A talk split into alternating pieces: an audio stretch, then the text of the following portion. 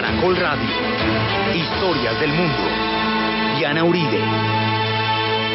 Buenas, les invitamos a los oyentes de Caracol que quieran ponerse en contacto con los programas, llamar al 338-0039, 338-0039 o escribir a info arroba la casa de la historia.com, info arroba la casa de la historia.com o consultar nuestra página web www.lacasadelahistoria.com www.lacasadelahistoria.com Hoy vamos a ver la guerra por el Pacífico la historia de cómo estos pueblos hermanos se desgarran en guerras para definir los límites del sur del continente.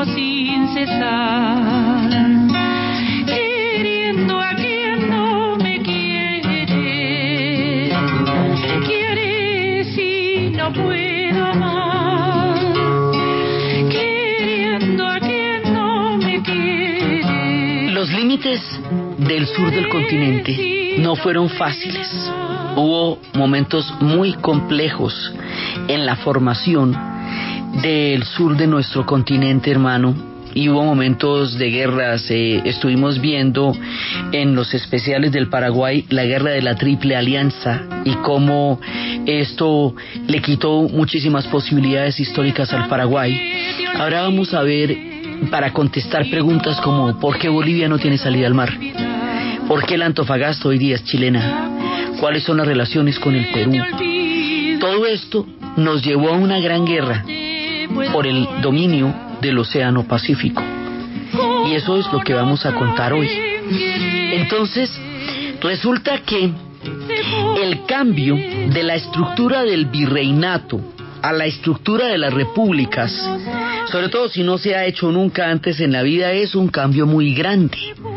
Estábamos viendo la vez pasada las independencias y habíamos quedado en Bernardo de O'Higgins, eh, liberando Chile y luego intentó gobernar después y luego intentó regresar y cuando vio que su regreso políticamente no era viable se fue para Lima y va a pasar el resto de sus días en Lima, no en el Chile que él conquistó y que él liberó, sino en Lima. Ahora, una vez pasen las independencias, una vez concluido el proceso que nos hermanó y del cual salió toda esta profunda unidad histórica y cultural que es América Latina, viene la parte más complicada. Después de las independencias es muy común que los pueblos entren en guerras civiles después de terminar los periodos coloniales, porque una cosa es que a usted lo manden desde un poder central que queda al otro lado del Océano Atlántico, en ultramar, y que esté representado a través de virreinatos e instituciones de la corona española, es que, ahí no hay ninguna discusión. La corona manda, extrae toda la economía minera, eh, extrae el oro, todos los recursos y toda la organización virreinal se montó para una economía de extracción, o sea, cómo organizar administrativamente el dominio español para sacar el oro de ahí y llevarlo para España. De eso se trataba todo. Entonces esto va a tener todas las vueltas administrativas que sean necesarias, las salidas por el Paraná al Río de la Plata para poder sacar por el Atlántico, o las salidas, en, todo, digamos, va a ser una organización para una economía extractiva de un imperio colonial que estuvo aquí casi 500 años. Ahora se fue, y entonces, ¿qué hacemos? Entonces, aquí vienen todas las discusiones de qué decisiones políticas se van a tomar. Si van a ser federalistas, centralistas, republicanos, monárquicos, cuáles son las tendencias. Todo, cada una de estas cosas es una decisión. Es una decisión importante porque le va a dar el rumbo y la configuración a un país. Por eso es común que después de las descolonizaciones o de las independencias haya guerras civiles, y las hubo. Las hubo en Argentina, muchas.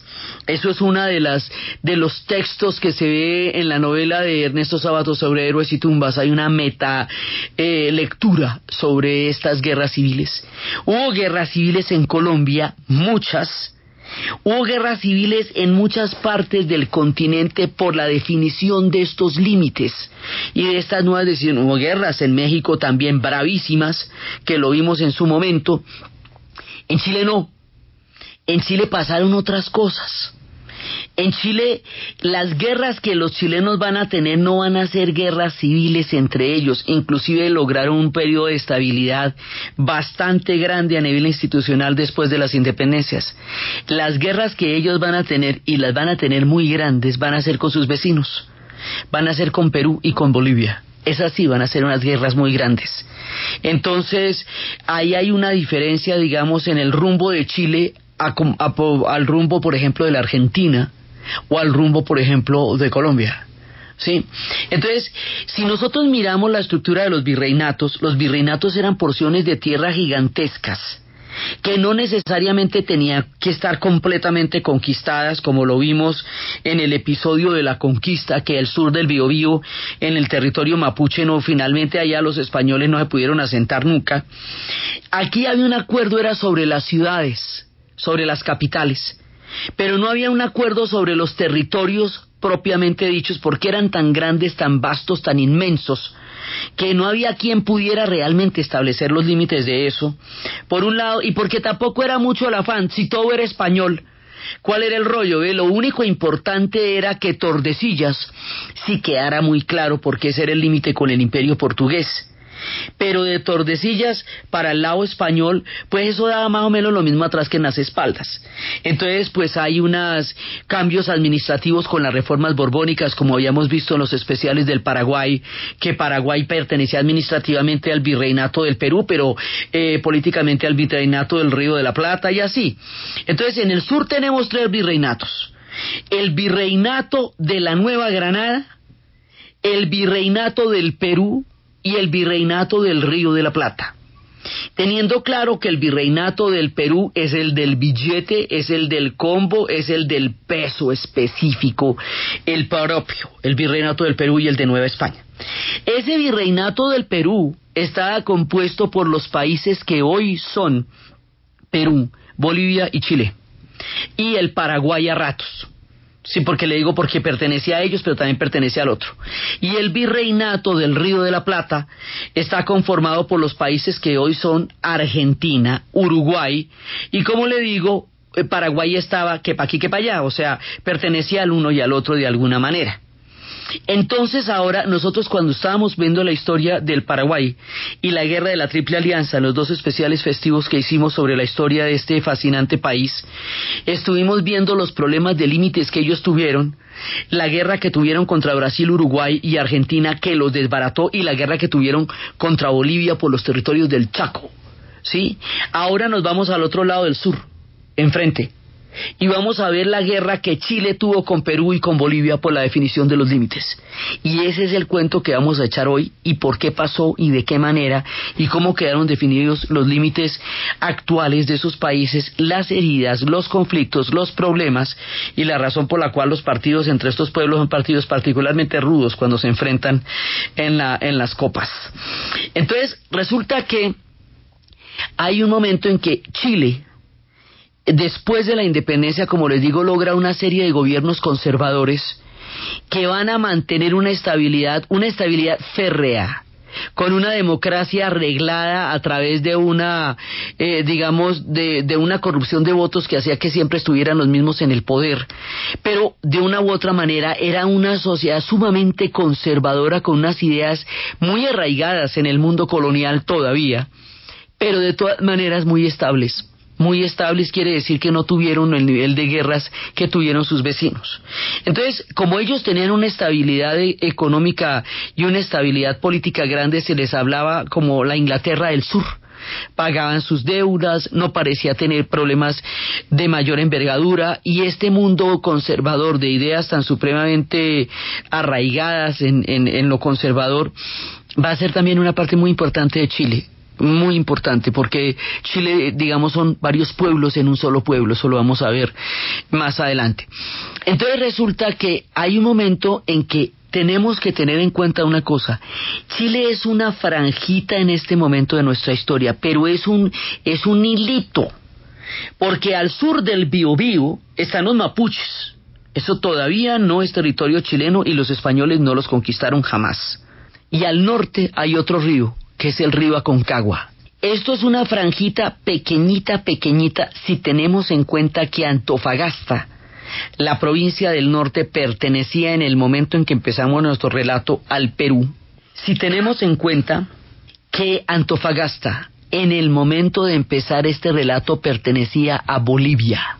Toda la, provincia norte de Antofagasta era boliviana. Y al sur del Biobío estaban los mapuches. Entonces lo que nos queda de franja entre el Bío Bío y el, y el río Aconcagua, o sea, antes de que empiece Antofagasta, eso era Chile.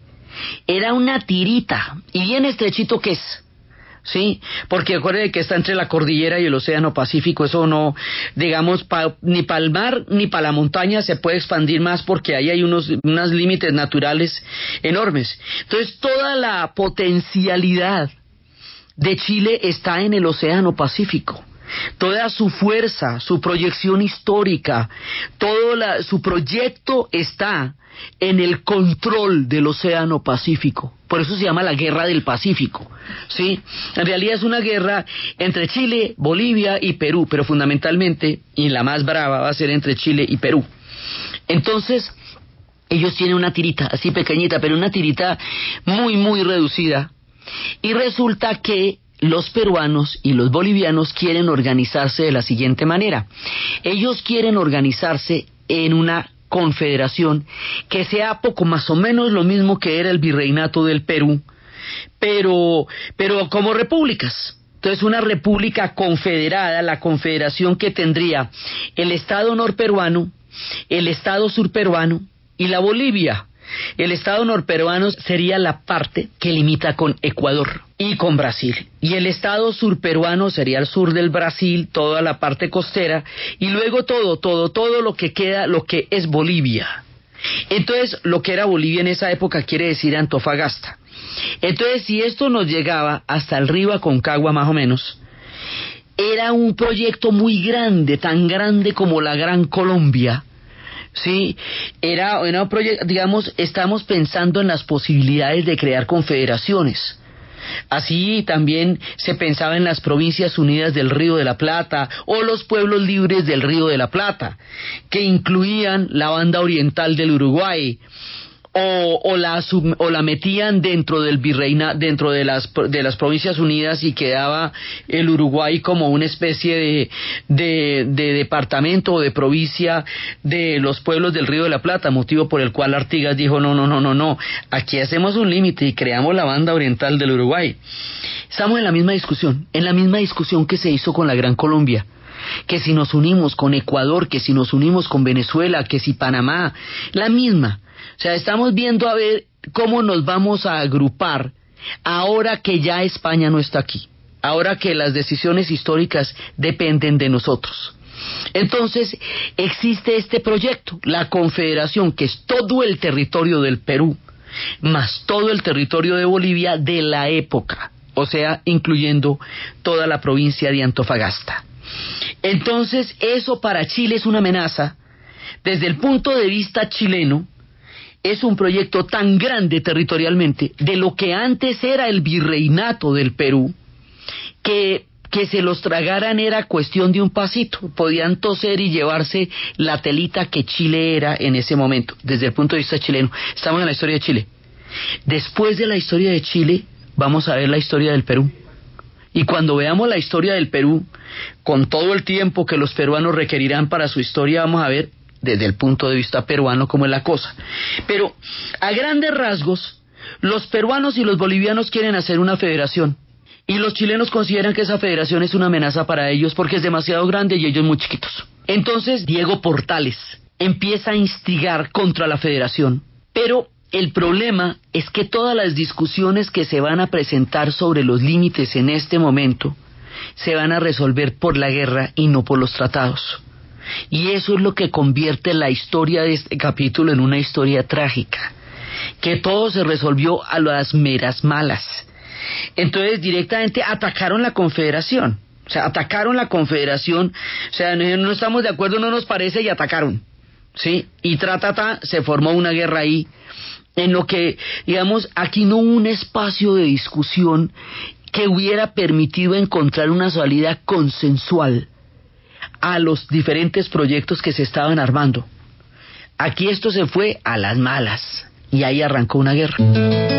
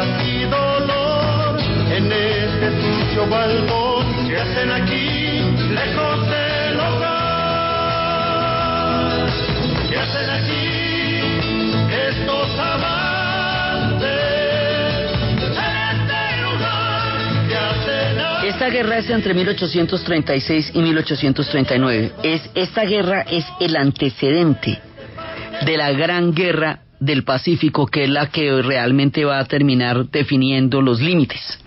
Entonces, en esta guerra hay una serie de rivalidades, porque hay rivalidades también por los, por los puertos de Valparaíso eh, y con respecto al Callao. No existe el canal de Panamá como no existía el canal de Panamá, porque esto es antes de que se lo hicieran, entonces el paso era por el Pacífico.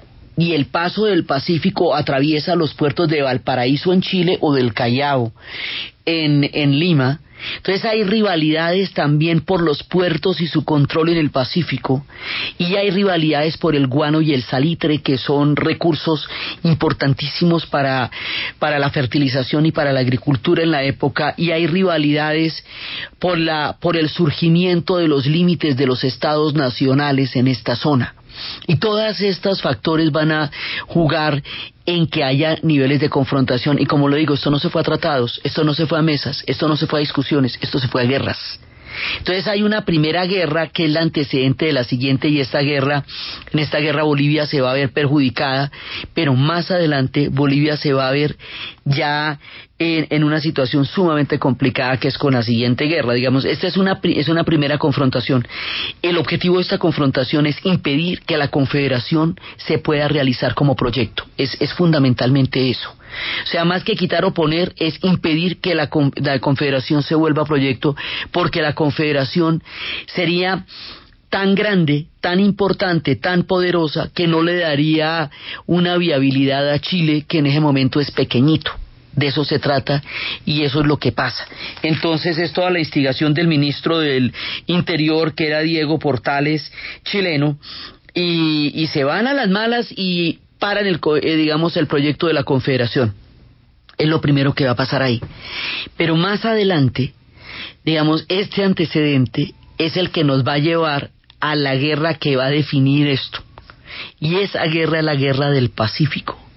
Y esa es la que vamos a ver después de la pauta comercial.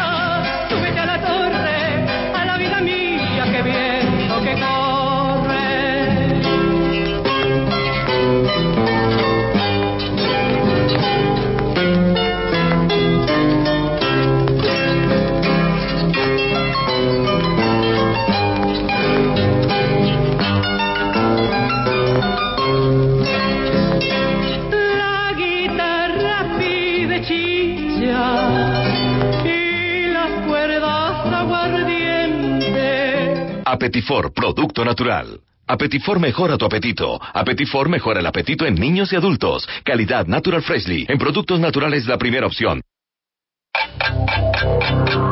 En Caracol Radio. Son las 11 de la mañana y 30 minutos. ¿Punto naturista? Gracias. ¿Tiene Digestar Jalea con acción laxante, suave, blanda y placentera de Laboratorios Natural Freshly? Sí, señora. Tenemos la línea Natural Freshly. Digestar Cápsulas Forte y Digestar Fibra. Para otras afecciones, Apetifor. Venas Full, Gasof y Finacid. ¿Y Freshly Pausia cápsulas y Fibofor fibra con probióticos? Naturalmente. Natural Freshly. Tratamientos científicos con productos naturales. En productos naturales, la primera opción. Con el sello del Instituto Farmacológico Botánico. Última hora Deportiva Caracol. Deportivo Cali, campeón del fútbol colombiano, realiza hoy doble partido amistoso de preparación para la temporada 2015 Liga Águila 2. 7 por 1 ha aplastado al Depor en el primer compromiso y en el segundo está ganando ya promediando el tiempo complementario 2 por 0 con anotaciones de Mateo Casierra y Rafael Santos Borré.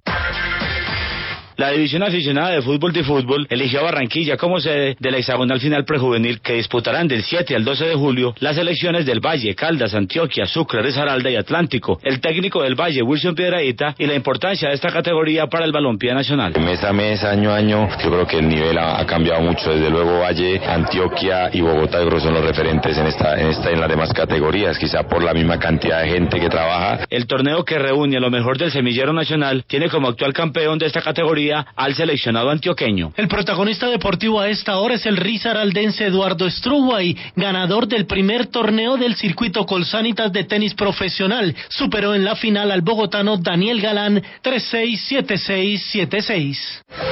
Más información en www.caracol.com.co y en Twitter, arroba Caracol Deportes. ¿Y usted cómo durmió anoche? Comodísimo. Colchones comodísimos para dormir profundamente. En la Fundación Universitaria Juan de Castellanos somos una familia en donde te diviertes, aprendes valores, haces amigos, investigas, emprendes y estudias lo que tú quieres. Carrera 11, número 1144 en Tunja. PBX 742-2944. www.jdc.edu.co. Fundación Universitaria Juan de Castellanos. Tu familia en Tunja. Camisas y pantalones Monarca tienen nuevos conceptos y evolución plena que actualizan la moda. Colecciones con el sello de la creatividad, distinción y calidad en todas sus prendas. Luce como tú quieras. Sport, clásico, elegante. Camisas y pantalones Monarca visten a Colombia desde Ibagué. Pídelas en tiendas de moda. ¿Y usted cómo durmió anoche? Comodísimo. Colchones comodísimos para dormir profundamente. El plan de Diego y de Julie era compartirlo todo, volverse independientes, montar un negocio propio y así poder ahorrar para casarse y vivir a lo bien. Pero el plan le cambió a Diego y de paso se le cambió a Julie y se fue el entusiasmo, se fue el amor y se fue cada uno por su lado. Las drogas pueden cambiar tus planes. Métele mente y decide. Una campaña del Gobierno de Colombia y la Oficina de las Naciones Unidas contra la Droga y el Delito. Todos por un nuevo país. Paz, equidad, educación. Campaña del óvulo de San Pedro. Domingo 5 de julio. Si le das al Papa, compartes con los pobres del mundo. Campaña del óvulo de San Pedro. Ayudémosle al Papa a servirle a los más necesitados. Haz tu ofrenda el domingo 5 de julio en tu parroquia o consignando por efecti al código 110650. El plan de Manuel era ayudarle a su familia, estudiar en la ciudad para regresar a trabajar como profesional en su pueblo y ayudarle a su gente. Pero el plan le cambió a Manuel. Le fue cogiendo pereza a todo. y se olvidó de su familia y de sus sueños. Las drogas pueden cambiar tus planes. Métele mente y decide. Una campaña del Gobierno de Colombia y la Oficina de las Naciones Unidas contra la Droga y el Delito. Todos por un nuevo país. Paz, equidad, educación. ¿Y usted cómo durmió anoche? Comodísimo. Colchones comodísimos para dormir profundamente. En la Fundación Universitaria Juan de Castellanos somos una familia en donde te diviertes, aprendes valores, haces amigos, investigas, emprendes y estudias lo que tú quieres. Carrera 11, número 1144 en Tunja. PBX 742-2944. www.jdc.edu.co. Fundación Universitaria Juan de Castellanos. Tu familia en Tunja. Camisas y pantalones Monarca tienen nuevos conceptos y evolución plena que actualizan la moda. Colecciones con el sello de la creatividad, distinción y calidad en todas sus prendas. Luce como tú quieras. Sport, clásico, elegante. Camisas y pantalones Monarca visten a Colombia desde Ibagué. Pídelas en tiendas de moda. Mira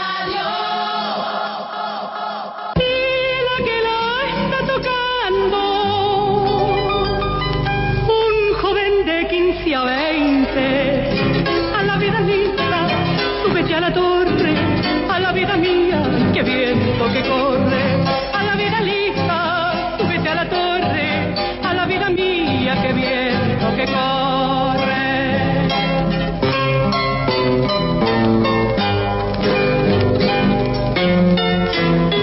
entre las primeras guerras, entre la guerra contra Bolivia, contra la Confederación, que es la de 1836 a 1839, y la guerra por el Pacífico, van a pasar mucho tiempo, porque esta, la de guerra por el Pacífico, es en 1879 a 1883, 84 finalmente. Ese tiempo va a ser un tiempo de mucha estabilidad para Chile. Como les digo, su estructura es diferente, su condición institucional es diferente y ese tiempo que en otros pueblos, incluida la Argentina y nosotros, hay guerras civiles, ahí no hay guerras civiles. Ahí hay otra cosa, hay una formación institucional diferente. Entonces, resulta que hay un recurso que en el siglo XIX es muy importante. En el siglo XIX la agricultura es fundamental para alimentar una creciente cantidad de población y es tan importante que por eso es que van a llegar muchas de las grandes migraciones al sur del continente. Entonces la agricultura se basa en unos recursos que se llaman el salitre y el guano, que son fertilizantes para la agricultura y de la cual estos pueblos son exportadores. Antofagasta, que en el momento de nuestro relato pertenece a Bolivia, tiene todo lo que usted quiera en salitre, tiene todos los recursos, pero Bolivia no posee el capital, el billete para poderlos explotar. Como Bolivia no tiene el billete para poderlos explotar, entonces la concesión de la explotación de estos recursos se la va a dar a una compañía que es mixta entre los chilenos y los ingleses. Sí, para que las exploten ellos, que son los que tienen el billete. Entonces, esto se hizo a través de un tratado en el cual Bolivia se compromete a no subir el impuesto a las exportaciones de salitre. Pero Bolivia empieza a necesitar liquidez y en 1879 Bolivia sube el impuesto y le clava 10 centavos por quintal a Chile por las exportaciones del salitre. Chile protesta y dice que no le va a pagar ese impuesto y que le está cambiando las reglas del juego y que había un tratado en que se comprometía a no hacer eso y que por qué le va a venir a hacer eso ahorita a, cu a cuenta de qué. Bolivia dice que así es la vaina y que qué hacemos que le clavo el impuesto y que no se lo pago y yo que yo se lo clavo y que no se lo pago.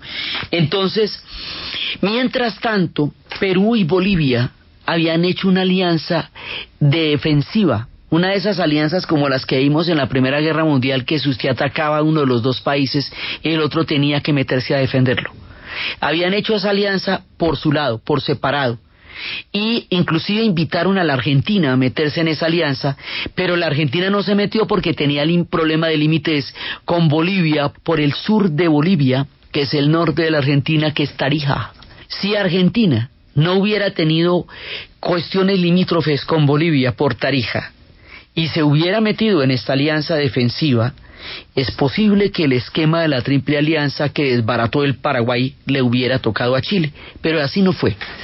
Argentina no se metió en ese tema porque Argentina estaba en lo suyo. Entonces, había una alianza defensiva que se había hecho en otro momento entre los peruanos y los bolivianos. Como Chile no acepta el impuesto y Bolivia no cede en que no lo pagan, y aquí le repito, el drama es que esto no se conversó, esto no se, no se dirimió en disputas o en tratados, sino a las malas. Entonces Chile simplemente invade Antofagasta, o sea, se mete allá. ¿Ve? Entonces, y empieza la guerra. Trun empezó la guerra. Y dice, pero a ver, si todo estaba como tan bien, o sea, las cosas no parecía que tuvieran ese esa, esa manera de, de resolverse, pero se resolvieron así. Chile se metió en Antofagasta, ¿sí? Y por la alianza defensiva que el Perú tenía con Bolivia, el Perú se metió a apoyar a Bolivia contra Chile. Ah, no era una guerra del Perú a la hora del té, pero resulta que el Perú se metió por la alianza que tenía con Bolivia y ocupada estaba Antofagasta. ¿sí? Y ocupar Antofagasta era, era poder explotar y exportar el salitre que era el recurso fundamental para la agricultura en el siglo XIX. Y así es que empieza la guerra.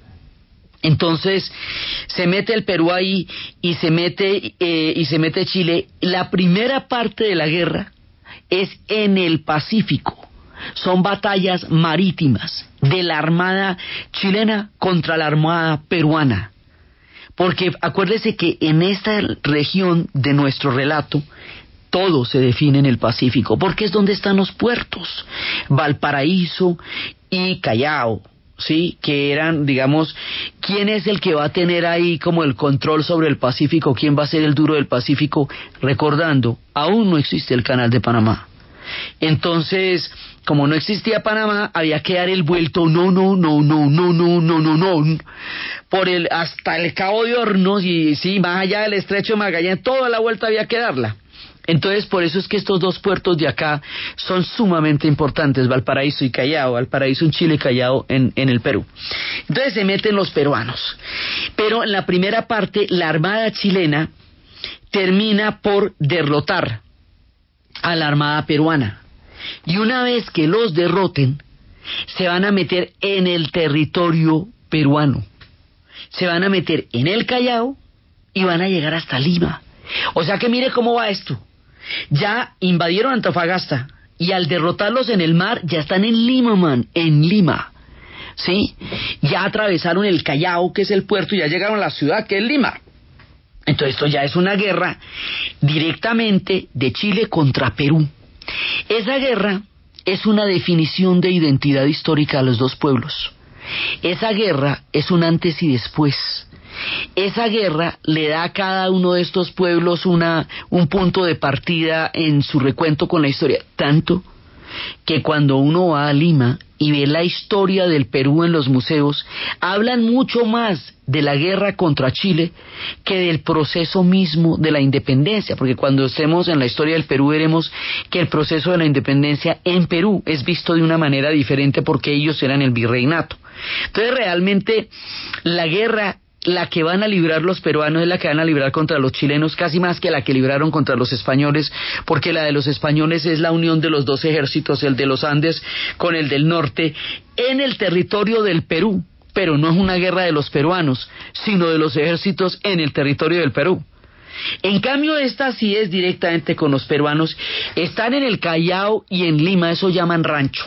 Eso es metérsele al rancho a los peruanos y toda la Antofagasta ya ha quedado ocupada desde el principio porque por eso fue que empezó la, la guerra. Entonces, eso hace que la cosa sea muy complicada. Hay dos distritos que quedaban en ese momento en las afueras de Lima, que son Chorrillo y Miraflores, que van a resistir bastante la, la, la, embatida chilena, y por eso se les llama distritos eh, heroicos porque resistieron. Entonces, ¿qué pasa? Que el presidente del Perú en ese momento le da por irse a Europa es que a buscar armas y en un momento clave, entonces lo tumban, entonces eso genera una inestabilidad en la política peruana y esa inestabilidad en la política peruana los debilita frente al ataque chileno y al debilitarlos, pues quedan invadidos. Entonces, una vez invadidos, los peruanos se repliegan y empiezan a hacer una guerra de guerrillas contra los chilenos. Y esa guerra de guerrillas contra los chilenos, los chilenos no la van a poder derrotar. O sea, ahí, ahí quedan embarcados, ahí, ahí quedan encallados y no, ahí no logran, digamos, consolidar, eh, están ahí, eh, ya han invadido, pero la guerra de guerrillas que declaran los peruanos hace que Chile no pueda consolidar la invasión a Perú, aunque estén ahí.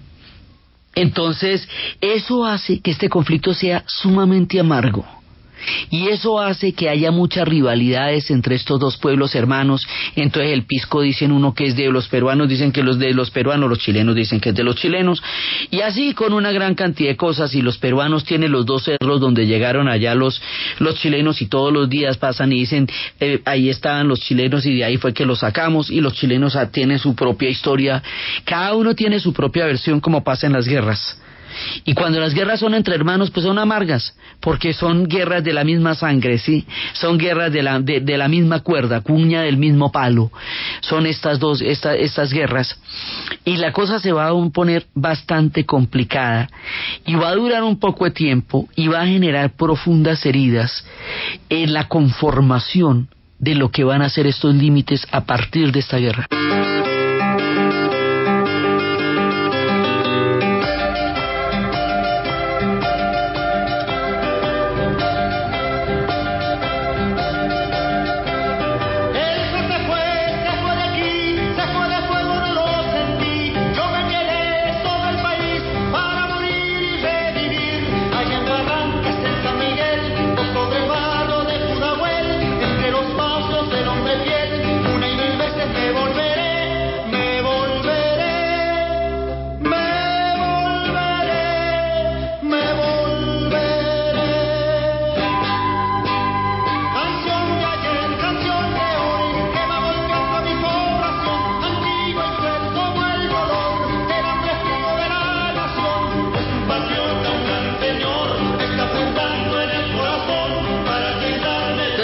Se prolonga en una situación indefinida que resulta insostenible, para unos y para otros. Para los peruanos la resistencia en su país, para los chilenos estar metidos en Lima, a donde en principio no tenían ninguna intención de ir, sino que llegaron por la dinámica de la victoria en el, en el Pacífico sobre la Armada peruana. Entonces, bueno, finalmente van a llegar a un tratado, que es el Tratado de Ancón, el Tratado de Ancón se firma a bordo de un buque estadounidense. Empieza, digamos, ya en esta época, poco a poco, la incidencia de los Estados Unidos en la política del continente, poco a poco. ¿Y qué pasa en el Tratado de Ancón? No imaginan ustedes. Antofagasta queda en Chile. Es en este tratado. Quiere decir que Bolivia pierde toda la región del norte de Antofagasta y la salida al mar. Entonces, esa región norte, que hoy es una región donde hay muchísimos de nuestros compatriotas, mucha gente del Pacífico está ahorita en Antofagasta, ¿sí? Esa región, en el relato, era originalmente de Bolivia y ahora es de Chile a partir de la guerra por el Pacífico. Entonces, de esa manera, Bolivia lo pierde todo, porque pierde la salida al mar. Y es así como Bolivia no sale al mar y Paraguay tampoco. Paraguay con la guerra de la Triple Alianza, porque finalmente Paraguay solamente sale por el río Paraná, pero es que el río Paraná, la mitad lo atraviesa por la Argentina hasta llegar al río de la Plata, ¿eh? él nace en el Paraguay, pero atraviesa toda la Argentina para llegar al río de la Plata, entonces la salida del Paraguay al mar a la final depende de, de lo que Argentina y Uruguay digan en el estuario que es donde están los dos, las dos ciudades, ¿sí? Y Bolivia sí quedó directamente sin mar. Entonces Chile se fue para arriba, para arriba, para arriba, para arriba, para arriba y cogió todo ese límite. ¿Sí? Entonces, de la franjita con la que empezamos el programa, entre el Bío Bío y el río Aconcagua, ahora nos vamos hasta Antofagasta. Y ahí se establecen los límites con el Perú. Entonces hay una zona, la zona de Arica y Tacna, quedan bajo la administración chilena hasta que se vaya a hacer un referéndum más adelante. Más adelante se va a hacer el referéndum, Tacna queda bajo protectorado y la otra queda en, en Perú. Y entonces, eh, de esa manera, los yacimientos del salitre van a quedar en manos de los chilenos. Eso hace que Chile se vaya a volver un país minero y que toda la explotación de la minería vaya a darle forma a la historia chilena a finales del siglo XIX y a comienzos del siglo XX. Van a haber muchísimas compañías explotando lo que va a ser los recursos mineros de Chile. Bolivia queda la más perjudicada a la hora del té. Y fíjese que la, guerra eh, finalmente termina siendo contra el Perú, pero la que va a perder los límites originales de su territorio fue Bolivia. Y así queda, digamos, quedan estos pueblos definidos a partir de una guerra que deriva en una guerra de guerrillas, lo cual es terriblemente triste, porque esto no fueron acuerdos, sino fueron guerras, guerras en las que algunos pueblos salieron más perjudicados y otros salieron vencedores, guerras entre hermanos, guerras entre pueblos que, cuya constitución fue muy difícil, el nacimiento de la América no fue nada fácil. La definición de los límites tampoco lo fue. Las decisiones históricas acerca de qué tipo de sociedades y de países habríamos de constituir después de la independencia también fue ardua. La América se ha parido duramente, duramente, eso es parte del dolor que arrastramos en el continente. Sin embargo, somos hermanos y sin embargo tenemos de todas maneras una cultura común gigantesca. Con todo y lo que nos ha pasado, de esto ya hace tiempo, de esto ya hace bastante. Esos países no son los que entonces se enfrentaron, pero esta guerra ocurrió y así se definieron los límites.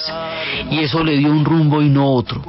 Y la idea es que de todas maneras nos reconozcamos en todo lo que somos y nos parecemos, más allá de los de las heridas que también hemos tenido en el en el relato y en la conformación.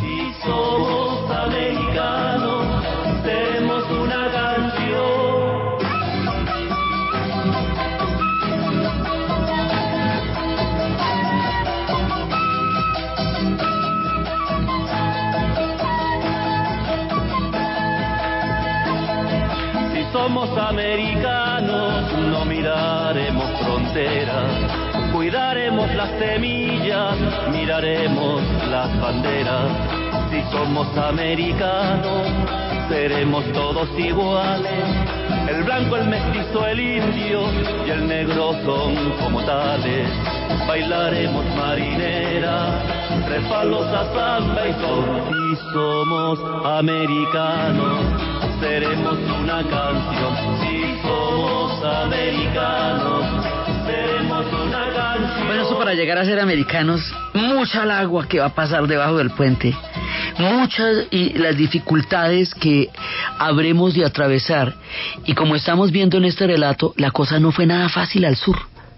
Y es increíble que haya tan poco conocimiento entre nosotros de nuestra propia historia.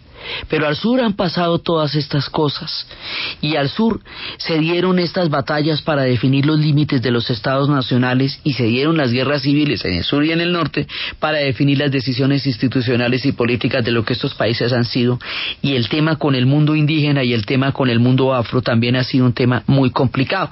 Porque ¿cómo les parece que después de definida la guerra con Perú y los límites y la parte de Antofagasta que quedará ahora en, en esta, a partir de esta parte del relato en Chile, viene la guerra contra los mapuches al sur del Biobío.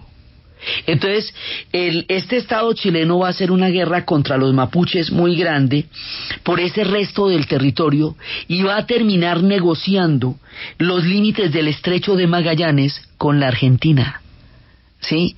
O sea, ya la negociación última para llegar hasta los extremos de, del fin del continente, de la Finisterra y todo eso, eso se van a hacer en, no en guerra, sino en negociaciones con, con Argentina, pero los mapuches que hasta ahora estaban sanos, porque con los españoles, los españoles no pudieron con los mapuches, así que del Bío Bío para abajo, al sur del Bío Bío, eso es territorio mapuche. Ahora, más adelante, va a haber una gran confrontación con el pueblo de los mapuches por todo ese territorio. Y así, de esta manera, se va conformando el Chile que hoy existe. Entonces queda en la parte norte Antofagasta, ya en el límite con el Perú, que eso ya no es Bolivia, y después de que terminemos esta vuelta, viene la vuelta con los mapuches por el pedazo que vaya hasta el final del continente. Y así es que se va a conformar esta nación larguísima, larguísima, larguísima, como la describimos al comienzo de toda la eh, nuestra mirada por los chilenos. Así es que se van a hacer. Entonces ellos no van a tener las guerras civiles y no las tuvieron.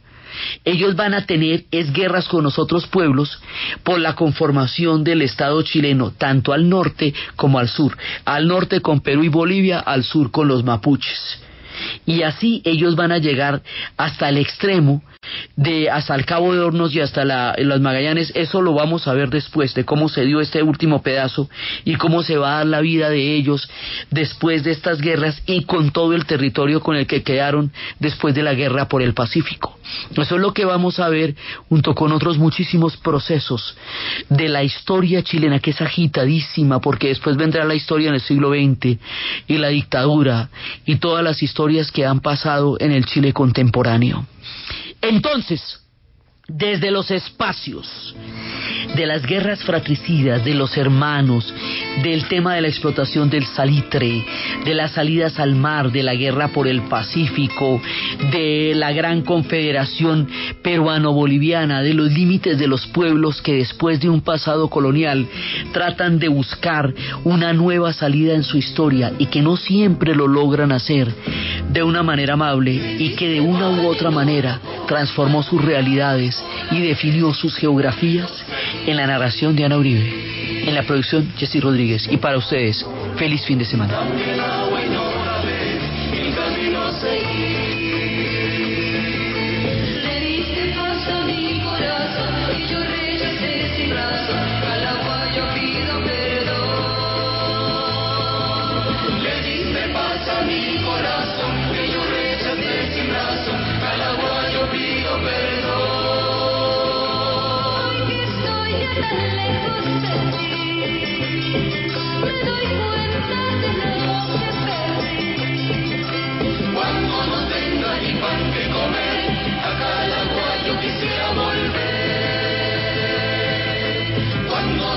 engaña, guaje